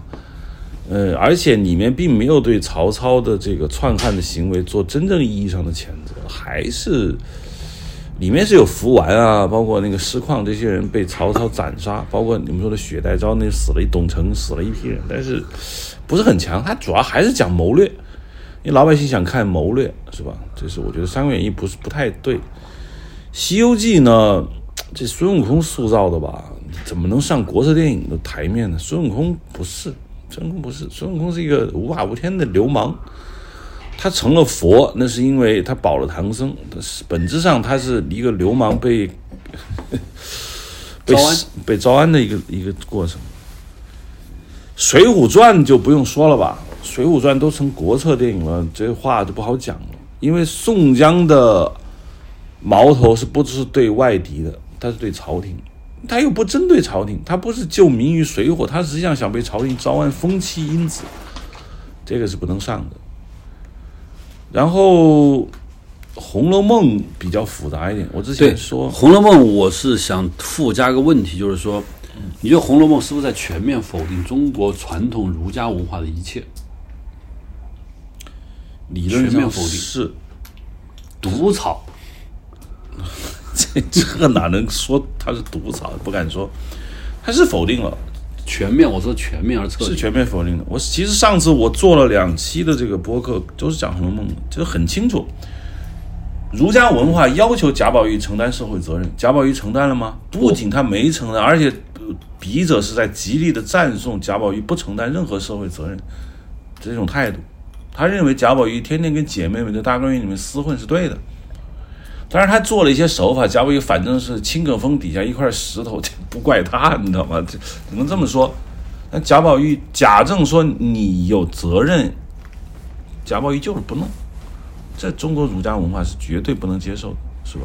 这是不能接受的。第二，我倒不是说中国儒家文化中重男轻女，它这里面说男人是泥巴做的，女人是水做的，这个这个不重要。但是重要的一点在于，就是说，这个小说所体现出来的，嗯，虚幻观，它是跟儒家文化的入世，为这个社会做贡献。说的是虚无主义，我不敢说虚无主义，因为这里面的警幻仙姑啊，这个环境，我觉得是一个把所有既定事实都变成一本书上写的东西，它就是个虚幻的东西。这个对对，它是白茫茫大地真干净。其实前两回已把这个这个故事的主体说的非常清楚，就是说甄士隐悟了道，跟一生一道走掉的核心原因，就是他看明白了所有的荣华繁华都是空的。那么后来这本书紧接着就开始写贾府是多繁华，那观众都知道这一切皆空。那跟儒家文化中的说当官很庸俗，是说这个社会你要去承担责任，你要去做事情，不是一场空。这个就背道而驰，所以我认为《红楼梦》确实从根本上是要否定儒家文化的，它也不是中国所谓的民族之魂。但这鲁迅对《红楼梦》的仅一句话，叫“悲叹之气溢呃叫什么？悲叹之气溢于华林”，就是这一片树林中有一股人在叹息，不知道从哪里来的，就这个氛围 OK 了。这就是我就我我们现在就说，当然我们是讨论国策电影啊，就是按你的说法，为什么？我想附加就是为什么《红楼梦》有那么高的地位，是人为被捧起来的，还是你读了以后，你确实觉得它是中国古代小说中的最高峰？这个问题我得非常严肃的说，虽然我认为它不符合国策但是《红楼梦》无疑是中国古典小说最高峰。我为什么这么说啊？举个简简单简单的例子，曹雪芹写《红楼梦》那个时代，小说不是中国文学的中心位置，诗词歌赋是士大夫最重要的东西，就诗词才是东西，小说是是末流。当时写小说的人并不打算在小说上发力。我不是说前面写那个《玉离魂》，前面写《平山冷艳》的那些小说家的水平不高，是因为他们没有把小说太当回事。是曹雪芹，是中国可以说在历史上第一个下这么大功夫，将自己所有的心血投放到一个小说中，写出这么宏伟的一个作品的第一人。这不是我说的，这是这是红学里面的像俞平伯，嗯，对，宋琦。余英时老先生他们这么说的，就是在史在在曹雪芹写小说那个时代，西方小说已经确立了文学核心地位，而不是一星半点，是好多年小说就是核心地位。在中国，小说不是核心地位，自《红楼梦》开始，小说才可以作为核心东西去写。你不要以为《金瓶梅》明末的《金瓶梅》有多少人觉得牛逼，它它不是核心地位，士大夫是看不起的，而且不会投入很大的精力。而且《红楼梦》所使用的所有的那些技巧，是应该说西方有的《红楼梦》小说技巧，西方有的《红楼梦》有了，西方没有的《红楼梦》也有。你认真读你就知道了，象征手法、写实主义两者怎么交融在一起，《红楼梦》绝对是中国古典小说第一位，没有跑。那现在问题就是，你看我们说，你说了，我说我需要我的观点，我觉得这个四个。四个小钟，你一定要说哪个离，它和国产电影都很远，嗯，但它不是等距的远，嗯，它还是有。你觉得哪个？我觉得相对来说，我认为《水浒传》，嗯，离国策电影，我们我想我感觉的是会近一些。为什么呢？因为国策电影讲究的是中国古典文化中的精髓和威仪感。嗯，我觉得《水浒传》里面有很多，你不会觉得排座次是威？不是不是不是不是不是是。《水浒传》里面有很多人物身上的性格特征，嗯，我觉得是有意思的。比如说林冲，对，比如说林冲，就是他对个人命运的反抗，嗯，他对这个社会伦理的这个遵守，嗯，他对自身的就是他是个知识分子，你说他的反王伦，就是说逼得不行了，他要上去他要去做，因为他身上这些特征有有这个。国策电影中，我们要的一个人物的一个对自身价值的剧烈的，就是在剧烈的外部环境下自身的一个抗争。虽然他不是对对金，嗯，对不对？蒙，他没有对外界的，那对他的自己，嗯，他对他自己。这个我都觉得他是有，嗯，有第二鲁智深这个人，嗯，仗义行侠，嗯，他没有他自己，他只有帮别人，嗯，他最后当然他在最后作画说，嗯，钱塘江江上潮兴来，此时方知我是我。虽然化用了这个佛教的一些东西，但是我觉得此时方知我是我，一下子鲁鲁智深知道，就是说，其实我这一生是在干什么，还是对他他从当了一个军官，干了一件一时搞了一个暴力，他最后失了手了以后啊，一辈子的承担，当年那随便打一拳，嗯，他本来是完全不用的。一个偶然事件，他在酒楼喝酒，跟李靖喝酒，听到了小金翠翠莲的哭声，他干了。从那开始，他一生都在为这一拳，嗯，还。他本来是一个提辖官，过得很滋润，就是他只是方知我知。我觉得这些里面是有中国传统文化中很精妙的东西，非常非常有意思。嗯，虽然从整体上说，《水浒传》里面所有人的奋斗目标不过是风起因子，有人就是报个仇，有人就是纯粹是江湖快意，有人甚至就是说，对说说是很多人就说我不想种地了，我想么享福。对对对。它是这么一个东西，但是它有，我想我觉得愚公移山和这个八八百壮士这些莽汉和壮汉的原始的质朴的东西，嗯，包括和我刚才说的荆轲啊、侯嬴他们这些史记里面这些中国历史就不起眼的小匹夫们，嗯，身上爆发的力量，我觉得是有关联的，嗯嗯嗯嗯，所以我觉得是远，但是绝对不是像你说《红楼梦》是等距的远，嗯嗯嗯我说我说我感觉到他们是有东西的，嗯，《西游记》和这个确实比较远，我觉得最远的是《三国演义》，嗯，《西游记》中间有那么点东西在里头，但是不多，嗯，《红楼梦》，嗯，最远。对，最近的是《水浒传》，我觉得《水浒传》我觉得这样，我觉得《水浒传》一直没有拍好，为什么呢？我觉得《水浒传》没有拍好，是因为还是说了，就是对于中国传统文化，对于人物命运，当然有西方东西，你必须把西方东西放到里头。虽然是我们说它有些毒，但毒有时也是药，是吧？毒能治一些毒，以毒攻毒。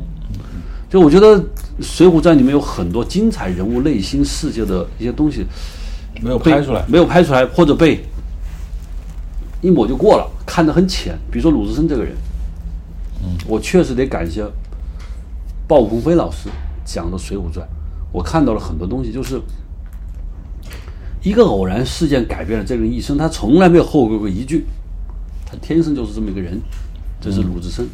还有一个人就是在压抑自己，一直在找妥协，一直不得不抗争，他抗争了一回。嗯，这些东西在里头。水浒传还有很多很其他有趣的人物，当然最有趣的我觉得这些还有，你说武武松啊，还有很多很多人，他有趣，嗯，没有拍出来。我觉得没有拍出来很多原因就是没有看懂，说白了没有仔细去看《水浒传》，没有仔细去感受，嗯，宋朝这些匹夫们身上具备的力量是什么？嗯嗯嗯，没有。宋江这个人，他为什么要去反朝廷？他为什么提反诗？他提的反诗跟黄巢多像，对是吧？对，他其实是一个，就是说他他想成为苏轼，说不定宋江和苏轼都是同时代人，是苏轼比他死的早一点，嗯，是吧？宋江几乎可能是苏轼刚死，宋江就就已经长大了。宋江、宋徽宗时代的人，对啊，苏轼、宋徽宗是那个，宋徽宗刚登基的时候，苏轼才死。嗯，对啊，这是我敢肯定的。宋哲宗死了以后，是他那个《水浒传》开头不是小苏学高俅不是在小苏学士府当过差吗？那就是苏轼。啊，对，所以说就是，可能宋江是极度没落底层的苏轼，但他想成为这么一个人。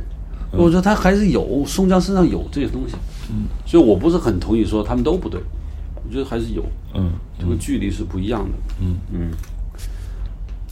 我刚才说了，就是我刚才我专门提，我说《水浒传》对于你来说，与国策电影有没有价值？你刚才说没有价值，但我觉得还是有一些东西在里头。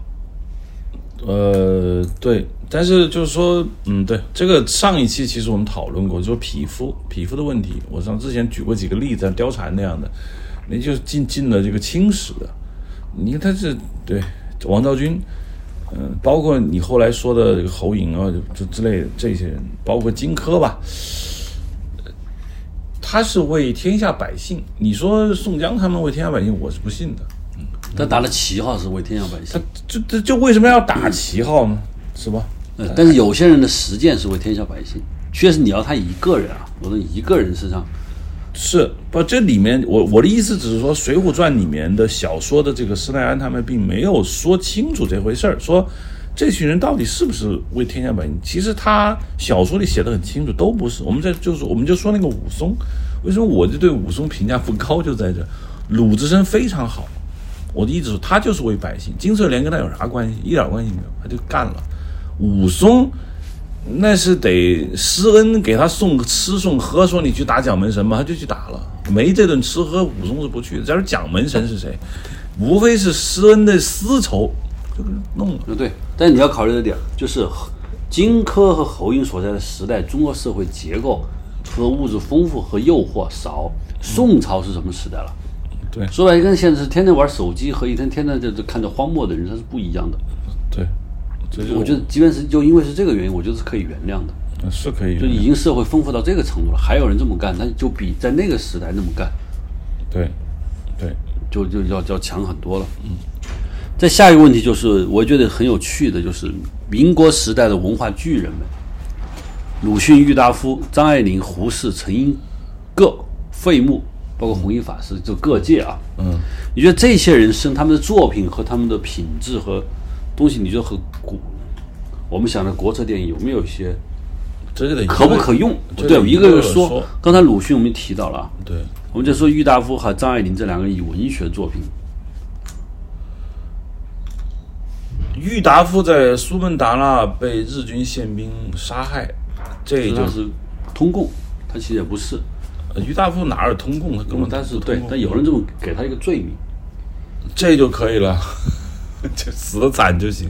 嗯嗯，我特别喜欢郁达夫的三个作品，虽然我就也可能也就看过三个。嗯，背影是我小时候看的。背影是郁达夫的吗？当然是郁达夫。朱自清的。哦，我说吧，那就是《孤独的秋》和《春风沉醉的夜晚》。嗯，《春风沉醉夜晚》一个女工的一个事情。啊，对，还有《孤独的秋》。嗯，《孤独的秋》真的是好。啊，《孤独的秋》说的就是北京嘛。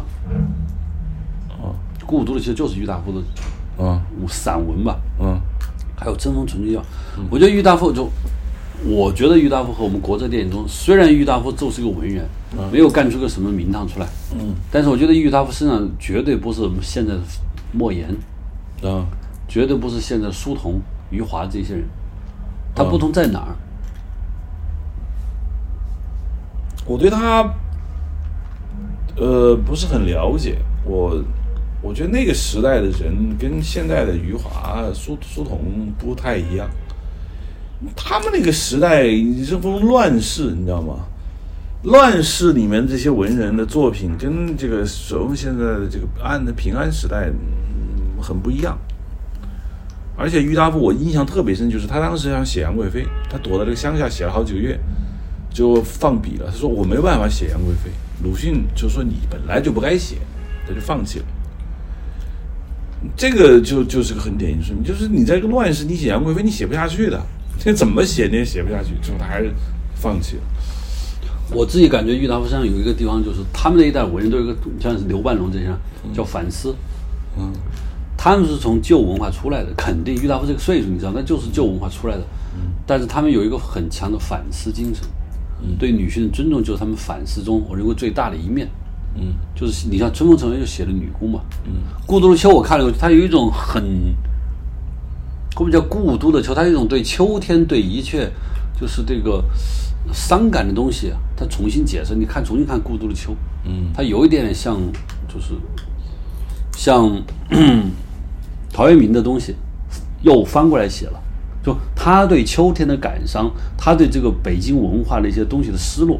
嗯，不跟弘一法师他们有点像啊，我觉得一种反思，但这些反思，我觉得一定来源中国传统文化东西。这些反思，我觉得是虽然很弱很脆，包括《春风沉醉夜晚》和国策电影要的一个，我觉得有一个地方是相近的，就是对中国本土文化的嗯高度认同，嗯和爱。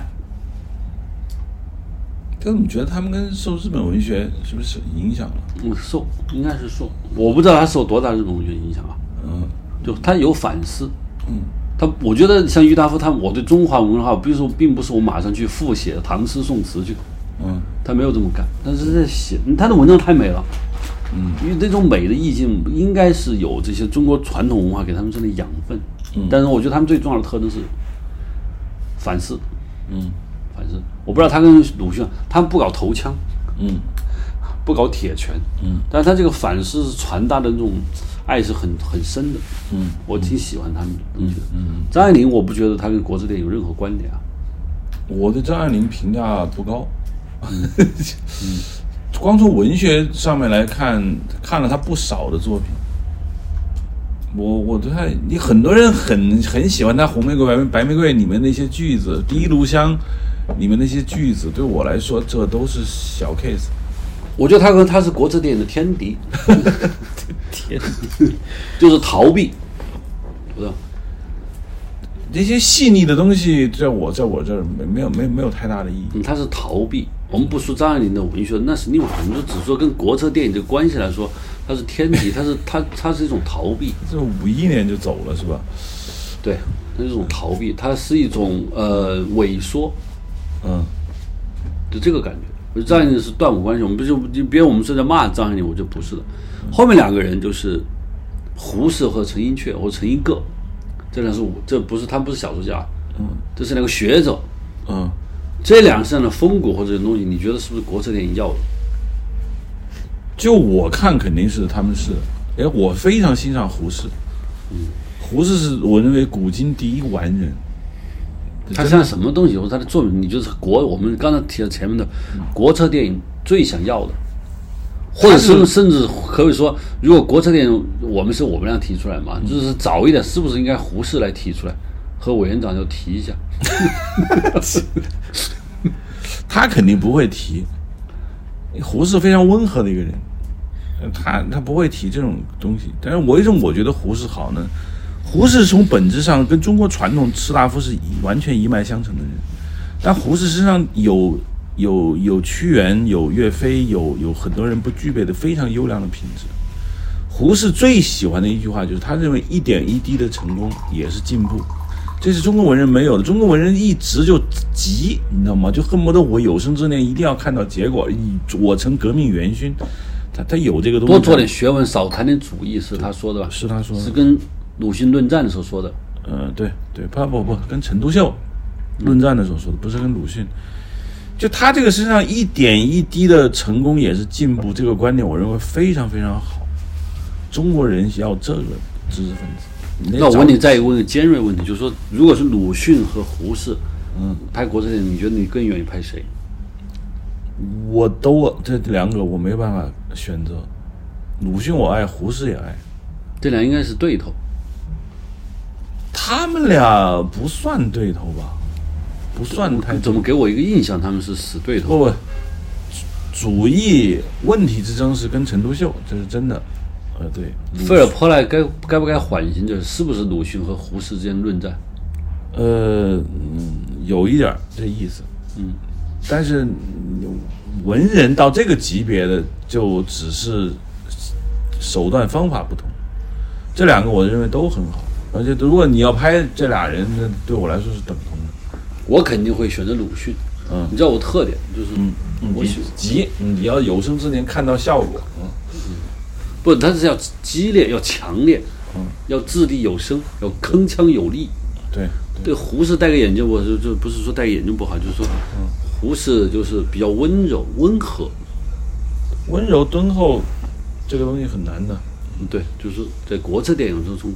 从学养来说，嗯，可能胡适的讲的英文比鲁迅多，嗯，可能胡适根本才跟就是才学，不一定说才华，嗯，这知识面可能比他对中国抗战的这个贡献也很大，嗯，对，就是但是他们两个作为创作对象来说，肯定鲁迅比他对更有意思，对，陈寅恪呢？呃。准确的说，我不太赞成他在这个里面，他不是这个范畴里面的。我记得是谁，钱钟书就激烈的批评他说：“你们都觉得《柳如是别传》有多好多好，我就不这么看。柳如是值得你花那么大的精力去研究吗？”这话有一定的道理。当然啊，陈寅恪 说陈寅恪，你看他可能从柳如身上看到了南明知识分子的很多风骨，他自己也把自己等同于这个南明知识分子这里面一部分，不得不跟当局合作吧，应该这么说。但是他不是我心心中的那种知识分子，他他他在一个小天地里面用力过猛，对，我觉得他是一个小蜜蜂，给我感觉是埋头做事的小蜜蜂。嗯，就他不具备我们国产电影要的壮怀激烈的东西。但我们不是说每个人都要，我们不是说他们不对，我们不是去评论他，对，但是对国产电影要做的人物，就像鲁迅，我刚才鲁迅，郁达夫不是完全，但郁达夫有个很多就是强烈的爱。我觉得强烈的爱像你否定的心理史一样，我觉得强烈的爱是国产电影运动中主将们必须 具具备的，对对对，具备的东西，要狠，要爱，不能老去批判，不能老去质疑，不能老去拿放大镜做做研究。嗯，首先要爱，首先要立场，对，叫站位。对对，嗯，在后面废穆和弘一法师啊，我是我提出这两个，是因为显然我是觉得他们是有关联的。嗯，就你觉得费穆，当然我们知道他的小城之春，弘一法师最后有，弘一法师就不用说了，他写的那首歌，他是写的词还是写的歌？碧连天的那个，呃，对对对，毕业歌吧，是不是他写的？他这他他写的，包括他的庭外对悲心交集啊，我觉得弘一法师身上就他那个文化的东西啊，嗯，我是非常喜欢的。我觉得费穆的小城之春也有，就是你认为他和国策电影中的关联，我不是说是不是我们拍摄对象啊，嗯，他们身上哪他们的作品和他们的为人，像哪些东西和国策电影你认为是有关联的？有价值废木，废木的小城之春，从严格意义上来说，我是觉得是中国文化中的正根的东西。因为你看那个电影，你就你明白了。看那个电影，你们你就明显的感觉到，他绝非把抗战拍到了窗外。很多人是这么说的，在那儿没有没有抗战。我觉得他在内心世界中找到了一个当时这一这群人对于这个大时代背景下每个人的命运是跟那个时代有非常强的一个交交织。他选择这种方法，我觉得是中国文人的表达方法，也只有中国文人是这么表达的。我觉得费穆是非常典型的中国知识分子的这种这种东西。但你们那个好像说跟孔雀东南飞有点像，里面人物没有那么强大，但是。我觉得这样高阶的来看，它还是国策里面需要弘扬的东西，就是小人物如何在自己的生活中保持自己的优良的品行，这里面是真有。我是这么看费穆的，我跟你观点有很不一样的地方，就是我觉得《小城之春》，我们不说费穆想要表达，我觉得《小城之春》这部电影本身的造型状态。我觉得非常有意思。我突然想到，小城村，你拍的就是古代，你把人换成古装。我们比如说拍《孔雀东南飞》啊，或者拍征服和曹子建，或者是拍什么，就把这个人换了，就一样的拍法，一样的感觉，嗯，我觉得照样是棒的。你说的是形式感的问题。对，形式感就是《小城之春》里面的人物戏就是运镜。我觉得你就把人物换成古装，我觉得它有中国传统文化意境中你没法用语言说出来的东西。嗯，你就把这个人物换成古装，嗯，改头换面略改一点，我觉得它有拍出来的那种意味。那我在小的时候我是看了两遍，我在电影院看遍，录像带我看了以后，有一种可能是先入为主，告诉这个好，但我是感觉《小城之春》里面的造型感，我不说那个故事本身，嗯，它的造型感本身把中国传统文化中的味道和细腻感出来了。嗯，出来了。嗯嗯，这个出来到底是怎么出来的？我很难用语言表达。我是觉得，我不认为费穆那个故事，小镇的故事和国策电影有多大的关联。嗯，因为这个故事，我觉得可能从文本上来说，刘白龙未必看得上，鲁迅未必也看得上，其他张爱良、张爱玲可能更觉得浅薄不堪。嗯，这故事太简单了。但是从造型感来说，他他到了这个境界。你看，我们我们前两那天看。阮玲玉电影，其他的朴万昌啊，还有那些电影，就他们很进步，嗯，他们很很有那个责任，社会责任感，但是他的影像还是挺有点像普陀夫金，有点像列夫斯基，就是但是对对对，它里面要要打字幕喊出来。啊，对，它有很多就是那个苏联社会主义电影运动，对，苏联电影运动，它是它是非常形式化的。列夫斯基那些东西，还有战将波将金还是有，但是小镇庄是跟他们完全不搞的。小镇庄彻底把这些电影不是说抛弃了，就另起炉灶，搞了一个小意境。说白了，他造了一个小园子，就像园林一样。他在一片革命红旗中自己开辟了一个小陵园，私家园林，搞了一点儿私货。我觉得这个味道很很有意思。所以我觉得废幕肯定是我觉得对，是好的。嗯，对啊，红衣法师，你是有觉得他有什么？我对他没有太了解，我只是觉得红衣法师一直是一个作为修行的人一个典型，就是说你不经过你不经过繁华，你不经过堕落，你你可能你那种放弃是没有力量感的，因为你从未曾拥有过。你红衣法师他拥有过那些东西，所以他那一放弃，你会觉得力量感很强，所以他最后那个悲心交集，他他他是有东西。你说我从小长到大，我没有经过繁华，我这儿跟你说我我放弃或者我我不执着，你你没有力量感，我一直是这么看的。所以你说他跟国策电影，我觉得关系不大。对国策电影，因为它不用它这个，就它支撑不了国策一部电影，它的东西也支撑不了国策电影的整个电影运动。但是国策电影需要很多养分。假设啊，我们就说我们今天开个项目会报选题，你会选他吗？不，就是不，你看有别的什么对比？比如说我们今天必须在鲁迅和弘一法中选一个，我们可能会选鲁迅。啊，我们今天必须在屈原和弘一法师选一个，我觉得那肯定得选屈原。但是弘一法师身上有一些东西是，我说了，他身上的东西有些东西是我们国这里要的，就是我我们前面说袁世家，嗯还有我们说了那个苏轼，我觉得弘一法师跟苏轼非常接近的人。嗯最后悲心交集，只是苏轼没有写出来。嗯我不知道苏轼在元就这去世不是元节，苏轼在去世的前一刻，他如果把自己前面写的词拿来一看，加上他要走了，你说苏轼会不会提悲心交集这种类似的概念？嗯，都会有，会有，就是都会。解脱和失落。对，就所以我觉得弘一法师和苏轼对人生、生活和生存这两样东西的领悟度，嗯，达到了等高的水准。可能弘一法师他可能也是别人达，但是别人没有留下这么“寄语”这四个字，一下子我就到了。像他写的那种毕业歌的那歌词啊，嗯，我就那是原曲的完美的就是这个衔接下来的东西，就不惨，完完整整的就拉下来的。嗯我当时想，就是说这些东西，民国的这些东西，我上次看了一个段录像带，不知道谁给我看的，就是当时一九三一年北京师范女子师范学院一个女生唱了这首歌，那首录音就录的很很调子很怪嘛。我当时听了以后，罗动我就眼泪往下流的感觉，我突然觉得正根在这儿。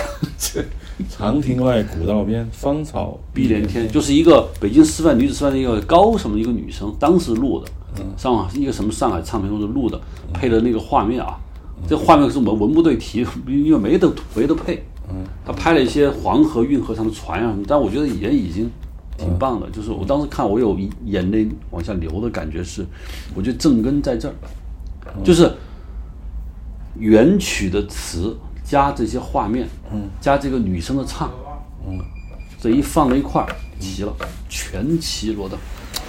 你这么一说啊，我突然想到一个事情，就是说，我想起了蔡祖生的《渔光曲》，不知道为什么就是能想出来。啊，对，《渔光曲》里面有首歌嘛，对当当当当对，包括《马路天使》，就周璇的那个那个首歌。就如果说国策电影在拍壮怀激烈的士大夫的另外一面，我认为是现实主义。就你是怎么去拍底层人民的，你带有多大的心情、同情。现实主义首先是同情，现实主义如果你不同情他们，你拍不好。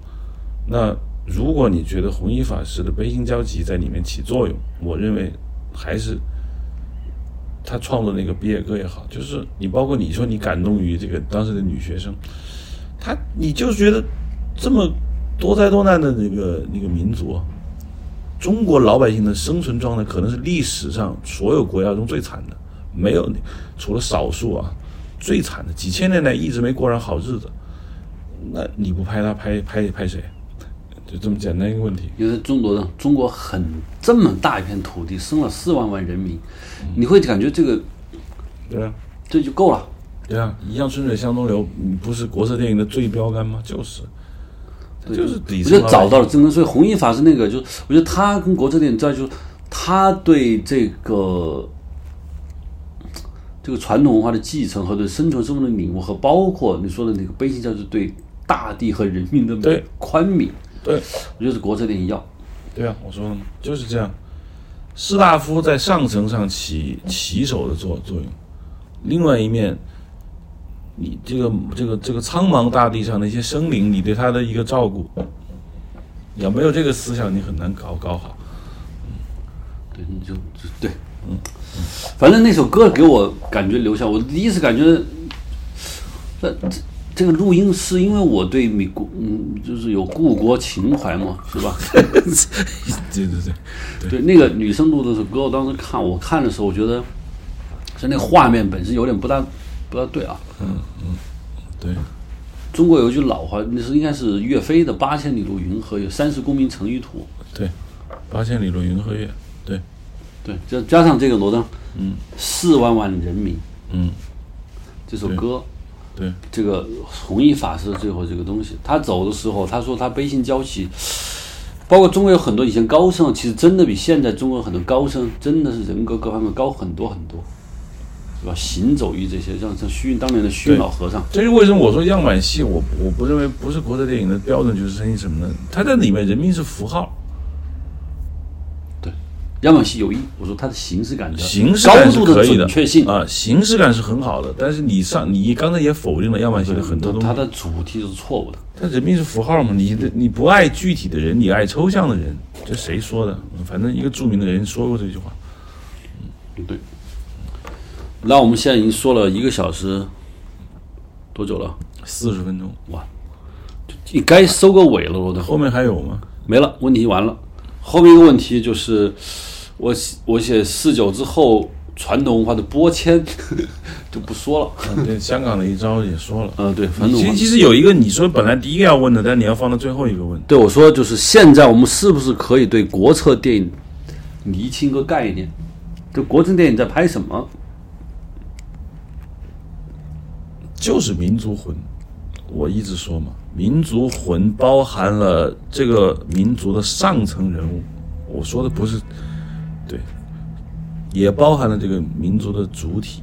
就是我说的主体不是象征符号主体，不然你一拍抽象的主体，就堕入了我说的法西斯美学。具体的人，我我来，我我觉得我可以把我对国策电影运动我们想要的呃概念是，就是这么几个定语：第一，不惜一切代价，好，不惜一切代价，完整精致，嗯，准确的表达，嗯，中国传统文化中的，嗯，这个后面由你来概括，什么东西？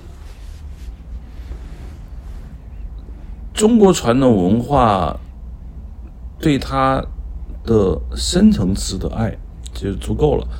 我不试图对中国传统文化的做定义，但它这个定义谁都懂。说句真话，只要是中国人受过一点教育的人都懂，因为他的爱，这个爱你可以用很多个手段和你的表现形式，但是最重要你是爱，这个爱你是以忠诚名义表达出来，还是以说的壮怀激烈，就是说句实话，断抛头颅洒热血方式表达出来，还是像小城之春那样一点点滴滴那样去表达出来，这都是爱。你要不爱这玩意儿，你试图去解构它，以各种形式说这东西不好，或者说我们要啊取而代之或者洋气，你都都是假的。对假如地球文明还有多少年灭了啊？嗯，灭了之后，在一个地球文明上，这个长住在地球人类几万年或者几十万年的文明中，中华文明存在过几千年、五六千到一万年。我觉得我们就是这个文明，它最终是要毁灭掉的，包含地球上所有的文明一起完全灭掉。我们要做的就是，如果它能留下点东西，或者未来成长中，那我希望能我们这些手段能够把中华文明这点最最高级的东西能留下来，对，它是什么？这个是什么？没有答案，就是要我们找了这么多东西去一点点的往里。